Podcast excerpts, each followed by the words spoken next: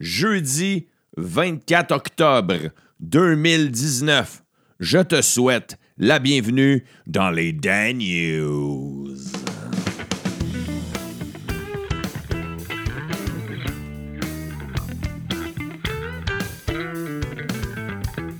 Oh yeah, oh yeah, comment allez-vous, chers écouteurs, chères écouteuses? Yehoo! C'est le party en studio, rock and roll. Oh yeah! Aujourd'hui, jeudi spécial d'Anostalgie. Le sujet nous vient d'un écouteur et d'ailleurs, vous pouvez m'en proposer des sujets de d'Anostalgie. C'est maintenant officiel depuis, une, depuis la saison 3 que tous les jeudis sont d'Anostalgique, tous les mercredis sont Toon, puis euh, les lundis sont Week-end, puis les mardis sont Mollo. Donc, on trouve, une, une thématique pour les mardis. Il faudrait que je revienne avec des sketchs d'humour, des trucs comme ça. Les mardis à suivre. Sinon, euh, j'espère que vous allez bien. Il y a énormément de personnes qui ont participé au Danostalgie. J'ai hâte de le faire, mais on le fait seulement à la fin. À la fin, après, après l'actualité. L'actualité. Commence ça euh, avec euh, l'insolite? Un peu comme dans l'épisode d'hier, je commence avec l'insolite aujourd'hui. Alors, c'est des chercheurs de l'Université de Richmond aux États-Unis qui ont appris à des rats à conduire des mini-voitures en échange de céréales. Alors, mon petit rat, tu vas réussir à conduire cette mini-voiture-là. Et là, les, chercheurs se sont rendus compte que les, euh, les rats, ils devenaient moins stressés quand ils conduisaient. Ben, c'est peut-être les autres personnes qui croisaient les rats sur la route qui, eux, étaient stressés, par exemple. Mais des fois, il y a des astis de recherche. Hein, pour vrai, il y a des, recherches. Là, il y, a des, il y a des scientifiques, en quelque part dans le monde, qui travaillent, des, gars de technologie qui travaillent énormément fort pour trouver euh, une façon de construire une voiture sécuritaire qui se conduit tout seul. Il y a des tests qui se font sur les routes. Puis tu as des scientifiques à l'Université de Richmond qui apprennent à des rats chauffer. Chris, dans une couple d'années, le char va chauffer tout seul. Apprends-le beau, Chris de rats. Ils ont-tu 16 ans? Ils ont-tu leur permis? Moi, j'imagine le bonhomme qui revient à la maison sa madame, sa, madame, sa bonne femme, sa, son épouse. Puis, chérie, euh, euh, euh, au, bureau aujourd'hui, ben, ils disent peut-être pas au bureau, ils disent au laboratoire, ouais. Puis, chérie, au labo aujourd'hui, qu'est-ce qui, t'est arrivé? Hey chérie, tu me croiras pas, mais ça fait une couple de journées qu'on travaille là-dessus. Là. On a réussi à faire conduire des rats. Puis moi, je sors avec ça. Moi qui pensais sortir avec un futur prix Nobel, Lesti, il apprend des rats chauffés. On aura tout vu, on aura tout vu. J'enchaîne avec euh, euh, Montréal. Montréal qui compte, ah, pour l'instant, parce que c'est pas fini, OK, 24 000 propriétaires qui devront être obligés de changer l'entrée de leur service d'eau en plomb parce que le plomb est dangereux. Je vous en ai parlé dans plusieurs épisodes des Daniels dans les dernières semaines. Les coûts des travaux vont être effectués par la Ville de Montréal et sont estimés entre 2200 et 5000 pardon, euh, pour euh, chaque domaine, que tu as un duplex ou un triplex, des trucs comme ça, parce que c'est juste l'entrée, Et la facture s'en va à qui? La facture, elle s'en va au propriétaire de la bâtisse ou lui, a acheté une maison sans savoir resti parce qu'il a, a, beau avoir fait une inspection en bâtiment, l'inspecteur n'a pas creusé dans la terre pour dire Hey, tes tuyaux sont en plomb, ça se peut que tu sois malade, peut-être des maladies. Parlant de malade, le président des États-Unis d'Amérique, Donald Trump, a dit hier dans un discours qu'il promet de construire un mur, un mur pour les protéger de l'immigration, un mur pour protéger les États-Unis d'Amérique de l'immigration clandestine. Et il a dit Nous allons construire un mur dans le Colorado.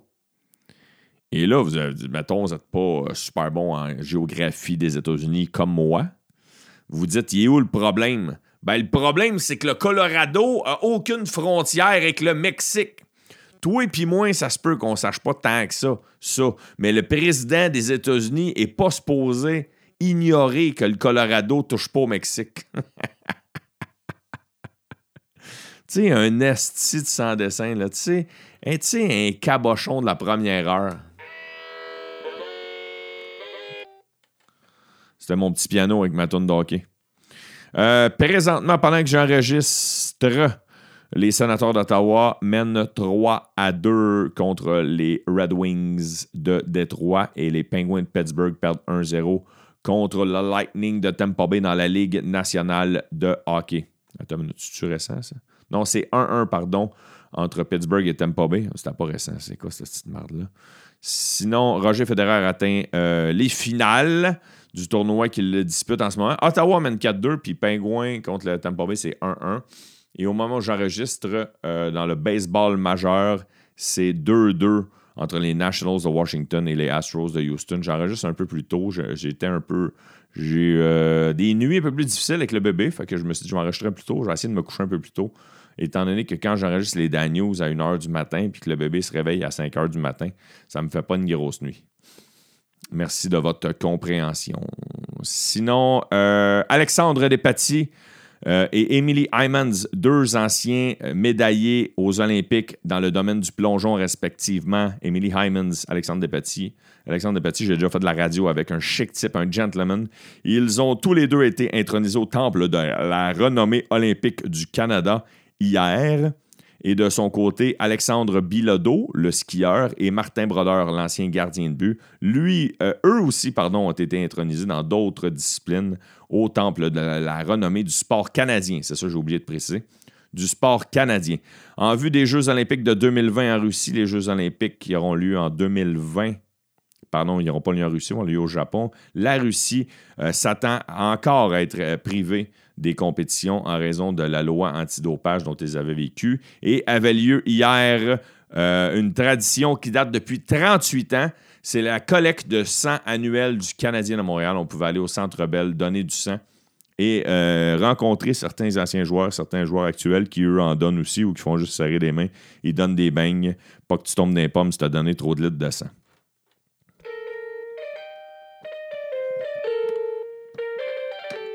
C'est le jingle des Danostalgie. Et oui, mesdames, messieurs, euh, nous sommes rendus aux Danostalgie. Les Danostalgie d'aujourd'hui sont une suggestion de Danny Ménard, un écouteur de longue date. Danny Ménard avait proposé pour le prochain Danostalgie, je le cite, J'aimerais voir les films que tu as vus trop jeunes et qui t'ont traumatisé. Alors, c'est le Danostalgie suggéré par Danny Ménard. Et euh, je vais commencer. Je commence avec le sien. Bon, je commence avec le sien. C'est lui qui a suggéré. Euh, euh, c'est lui qui l'a suggéré. Alors, je commence avec son d'Anostalgie à lui. Et je mets en, de fond en ce moment la toune que vous entendez en ce moment. C'est la toune du film qui a traumatisé Danny lorsqu'il était jeune. C'est le film Robocop. Et il y a une scène en particulier, une scène précisément euh, qui l'a vraiment traumatisé. C'est la scène du gars qui fonce en troc dans un citerne d'acide. Et là, le gars fond vivant, complètement vivant dans le bassin d'acide, avant de se faire rentrer dedans en char par son ami. C'est trash en tabarnak quand t'as genre 8-9 ans puis tu vois cette scène-là. C'est assez atroce. OK, j'en ai de toutes les couleurs. Et j'enchaîne avec Alex Neveu. Merci beaucoup hein, d'avoir participé autant que ça. Il y a énormément de personnes qui ont répondu au Danostalgie. Euh, on va l'appeler le Danostalgie Traumatisme cinématographique. C'est ça le titre aujourd'hui. Alex Neveu, c'est le même film que Danny. C'est pour ça que la trame continue derrière ma voix. Il dit euh, Je serais pas super original, mais moi aussi, j'étais beaucoup trop jeune quand j'ai vu la scène du gars qui fond dans l'acide dans Robocop. J'ai réécouté ce film-là plus tard, quand j'avais l'âge de l'écouter. Je peux pas croire que mes parents m'ont laissé l'écouter quand j'étais jeune pas mal sûr que nos parents n'ont jamais regardé sur la boîte l'âge requis pour visionner certains films. ouais, mais Alex, ça, c'était une certaine époque, c'est qu'on s'en colle un peu plus de l'âge légal. sais, Ton oncle, un peu chaud d'ail dans un party, disait Hey, mon petit Alex, euh, va en acheter une caisse de 12 de plus au dépanneur. Puis là, t'allais au dépanneur, t'achetais une caisse de Laurentine. Le gars du dépanneur, il posait pas de questions, il te demandait pas tes cartes, il savait que c'était pour ton oncle, Alex. Puis en, te faisant payer ta caisse de bière, il disait Tu prendrais tiens, du Maurier King Size avec ça? C'était tellement lousse dans ce temps-là. Sinon, euh, on enchaîne avec une autre toune. Saurez-vous la reconnaître?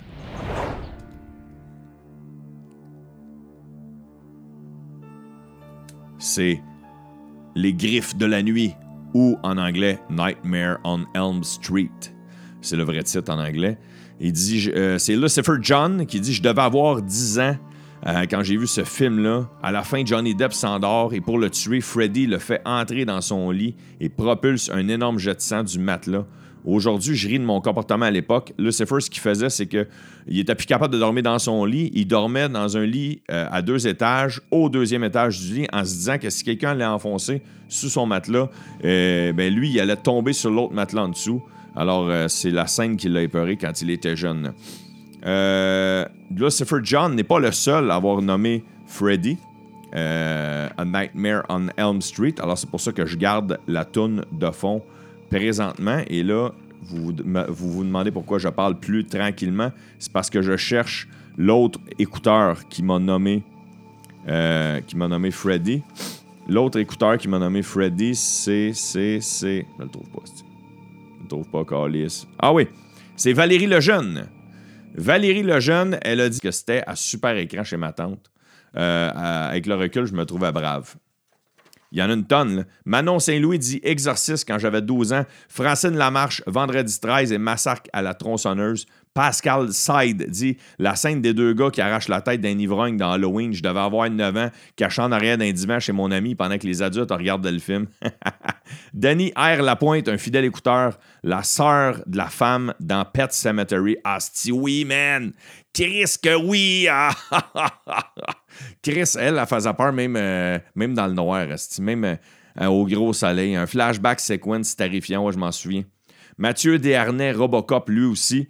Kevin Morin dit euh, Creep Show. Creep Show, je connais pas ça. Il y a une scène où une femme frappe un travailleur et reste pogné en dessous du char jusque dans son garage, puis il se rend compte qu'elle ouvre sa porte pour sortir, puis à la face drette là, elle met ses pieds dessus. J'ai imaginé cette face-là tous les soirs à terre en débarquant de mon lit pendant cinq ans. J'avais genre 6-7 ans. Hey, c'est traumatisant ça, Kevin. Merci de ton partage. Jennifer Thibodeau, j'avais 8 ans, j'ai vu le film La momie. Tu sais, là, le moment où des insectes entendent Ah, c'est que c'est dégueulasse, oui, ils mangent par l'intérieur, wesh. Guillaume euh, euh, Jean Fraser, lui, il dit c'est le film La Mouche qui l'a traumatisé quand il était plus jeune. J'en ai, là, j'ai défilé beaucoup parce que ça, c'était des gens qui m'en nommaient. Euh, puis là, j'ai trois, quatre anecdotes pour terminer, plus la mienne. Je vais vous compter, moi, vous allez rire en esti. Je pense que c'est moi qui ai le, le, film le plus momoun qui m'a traumatisé. Je pense que c'est moi qui ai le film le plus momoun de tous ceux que vous avez envoyés. Puis je vous jure, j'exagère pas, OK? Je jure, j'invente pas. C'est vraiment ça qui m'a traumatisé quand j'étais jeune. Je voulais pas passer par-dessus Janny Pelletier. Janny Pelletier qui dit Pour moi, c'est le film Exorciste celui de 1973 avec Linda Blair, que ma sœur âgée de 10 ans de plus que moi m'a fait voir avec grand plaisir pour elle, mais pour me traumatiser moi. Mais j'imagine que euh, ça a été un plus avec le recul parce que maintenant, je suis une grande fan de films d'horreur. C'est pas la seule qui m'a écrit ça, euh, Janie. Je termine avec deux anecdotes. Non, une. Euh, en fait, deux. Louis LF Sound, puis la mienne. Louis LF Sound est longue en crise. Je vais essayer de la résumer un peu. Là. Ben, J'adore que tu aies partagé autant que ça. Louis, je veux pas que tu te gênes de m'écrire des détails. Dans le futur, il va falloir que je coupe une coupe de détails, OK? Il dit qu'il avait 6-7 ans. Il se faisait garder euh, en milieu familial avec euh, d'autres enfants. Et euh, un moment donné, ils ont eu la brillante idée de regarder Entretien avec un vampire. On était trois gars dans le sous-sol de Mathieu Morin. Le sous-sol de Mathieu Morin, c'est important pour l'histoire.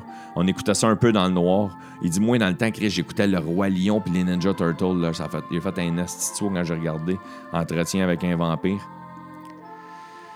Et là, en plus, j'ai le même prénom que le personnage que Brad Pitt joue dedans, un peu traumatisant quand t'as 6 ans. J'ai eu peur pendant plusieurs mois à voir ce film-là. Maintenant, il dit pourquoi j'ai précisé que c'était chez Mathieu Morin? Parce que Mathieu Morin, c'est le frère de Marie-Pierre Morin, la célèbre animatrice de télé. Oui, oui, elle, qui vient du même quartier que moi. On prenait le même autobus quand j'étais jeune. On allait chez la même gardienne. On descendait au même arrêt. Puis en plus, on avait la même date de fête. Chris, Louis, t'aurais dû allumer, Esti. T'aurais dû allumer dans le temps, mon chum. L'as-tu déjà frenché? Avec tous les, euh, les points communs que vous avez? Aïe, aïe, aïe, aïe, aïe, aïe, aïe, aïe, aïe, aïe, aïe. Le mien. C'est gênant. OK, je l'avoue, c'est gênant. Le film qui m'a traumatisé quand j'étais jeune, peut-être parce que je l'ai regardé trop jeune, c'est Charlie et la chocolaterie.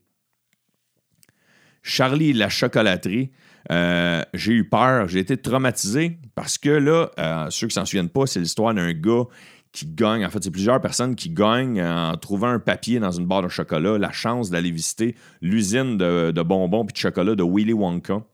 Et là, un moment il y a un petit gros qui veut boire du chocolat directement dans la rivière, ce qui font le chocolat, puis il tombe dedans, man, puis il devient déformé. Après ça, euh, il y a une fille, elle, elle mange euh, de la gomme, puis elle essaie de faire une ballonne avec la gomme, puis là, elle grossit, puis elle grossit, puis elle devient comme une grosse bulle. Après ça, il y en a un autre qui euh, se ramasse dans un, une poubelle, genre, avec des écureuils. Asti que ça me faisait peur, man? Tabarnak, justement, Chris, le petit gros asti qui a tombé dans le chocolat, il va mourir noyé. Peut-être que c'était une leçon que nos parents disaient il, mange, trop de cochonneries, asti. On va le faire. Euh, vous souvenez-vous de ce film-là? Pas le récent, là. Pas le récent avec, euh, avec l'autre, là. Euh... Comment il s'appelle, tabarnak? Pas lui, là. Pas avec Tim Burton, pas le réalisateur Tim Burton. Moi, je te parle de la version de 1971. Le, Charlie la chocolaterie magique de 1971. Ça, on était loin du HD, je te le garantis, mon chum.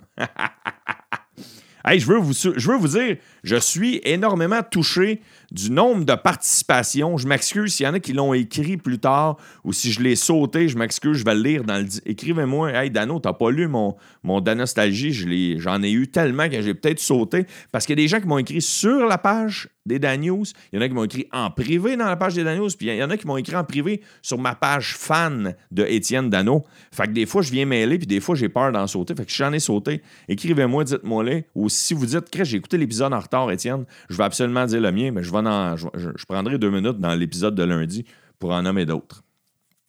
J'espère que vous avez apprécié. On a la moitié d'un épisode euh, qui est ciblé sur l'actualité, puis l'autre moitié de l'épisode, parce que c'est à peu près ça le, temps que ça a duré, 14 minutes, 14 minutes, sur les nostalgie. J'espère que vous appréciez la formule de l'émission, du podcast de cette façon-là. En terminant, j'aimerais ça vous souhaiter un excellent week-end. Partagez les Dan News, parlez-en à vos amis, parlez-en bien, parlez-en mal, mais parlez-en. 5 étoiles sur iTunes, 5 étoiles sur Balado Québec. Procurez-vous le T-shirt officiel. Participez au patreon.com backslash News pour seulement 4 piastres par mois. Et euh, amusez-vous ce week-end. J'espère qu'il annonce beau, mais on doit être dans les dernières journées qui annonce beau. Et euh, en terminant, j'étire pour que l'épisode dure absolument 28 minutes. Soyez prudents.